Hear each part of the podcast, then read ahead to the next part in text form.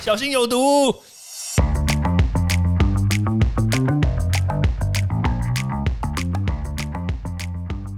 毒物去除了，人就健康了。欢迎来到昭明威的毒物教室。Hello，大家好，欢迎大家回到昭明威的毒物教室。很多人都说打疫苗之后呢，会有很多的副作用。那到底为什么会有这么多的副作用呢？嗯，其实说实在话，我们不管这个新冠疫苗的这个施打的状况，还有它打进去到底发生了什么副作用，因为现在每天新闻都在报道。到底有哪些副作用会是真的，哪些副作用会是假的？其实已经让我们有点傻傻分不清楚了。好，我相信啦，大家在听这个威廉现在正在讲话，其实多多少少几年前应该都有打过几种疫苗吧？像比如说肺炎链球菌啦，现在最近不是也很流行嘛？百日咳啦，或者是这个流感疫苗，对不对？我相信大家在打完这些疫苗的时候呢。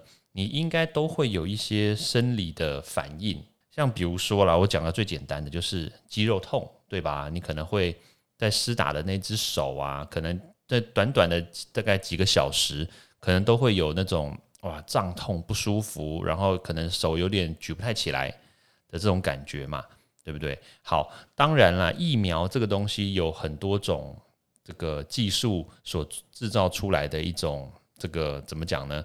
就是保护我们身体的一个这种药剂嘛，对不对？那我们在未来呢，可能也会讨论说，哦，那到到底疫苗有哪几种类啦？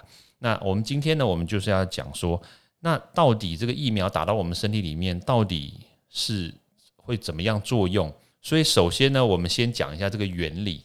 疫苗的这个原理呢，它其实就是把这个这个类似病毒的这个东西呀，它把它打到我们身体里面来。那因为当然我说类似病毒的东西的意思就是说它有些是病毒，有些不是。那有些是病毒的某个小部分，那有些又不是。诶，听起来好讨厌。但是问题就是因为它因为技术不一样，所以呢就是有这个这个有进步的，有不进步的，有厉害有不厉害的嘛。好了，那当然就是我们现在就要讲说。这个东西呢，不管它是怎么样，它进到我们身体里面来，我们的身体都会把它辨识成一个外来的病毒或者外来的物质，它侵入我们身体嘛。所以我们的身体基本上来说，我们就会启动一个最初步、最初阶的一个免疫系统的这个作用机制，然后呢，他就会开始去针对。这个跑进来的东西啊，他就会开始去辨识它，然后去开始想要对它做某些事情，对不对？那这个某些事情呢，可能就会像我刚刚所说的，啊，诶，身体就会开始有一点点不舒服，肌肉开始有点酸痛。那有些人可能就会开始在短时间之内就会发烧啊，然后会发冷啊，然后全身疼痛啊，浑身无力。这听起来其实就像是发烧的感觉。但实际上，那个不是发烧，它是我们身体的自我的免疫反应被启动了。所以，又透过这个方式呢，你就会大概知道说，哎，这个疫苗到底有没有效？哎，打了有有这种反应的话，就代表说有效。那所以这个时间持续多久嘞？嗯，看人。对，像比如说有些健康的人，就是一般人啦。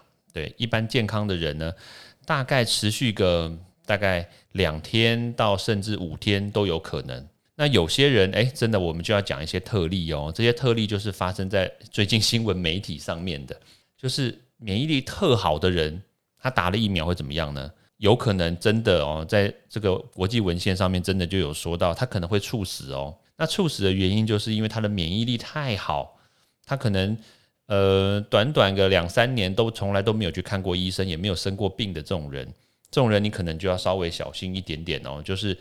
他可能真的免疫力太强，然后最后，哎，反而没有出路，反而到最后打到自己身体，确实真的有这样子的现象。那台湾这一段时间呢，也真的好像也有看到几例，真的是这样子打了疫苗，而且是年轻人，然后就猝死。对，因为他免疫力太好。好，这是第一个。那很多人就会说，那老年人呢？那我怎么打进去之后好像都没反应呢？那这是也是有可能的，因为老年人普遍来说，他的免疫力比较低落一点点，所以他打进去之后，我们的这个身体的免疫反应，哎，跟上不来，所以他怎么样观察，好像都好像诶，身体感觉良好啊，都没什么问题呀。而这可能就是因为他的免疫力一直这个免疫系统一直都没有办法对这个疫苗产生这个免疫反应的作用，所以他就觉得本身感觉哦好像没什么事。但实际上呢，它这个疫苗还是有一些保护力，只是呢它的这个生理的反应作用，它可能没有办法彰显出来，或者是说他感觉不到。对，所以这也不代表说疫苗没效，所以大家也不用太过于担心。所以其实基本上来说，你打了疫苗之后，可能就会有三种这个不同类型的反应。第一个就太强，第二个就是哦一般般，那第三个就是可能没什么反应。那可能根据我们刚刚所讲的这几种条件，然后它才会反映出来。这样 OK。所以那至于说老年人会不会猝死这件事情呢？那当然这个条件啊状况可能真的有点复杂，因为可能还要牵涉到就是。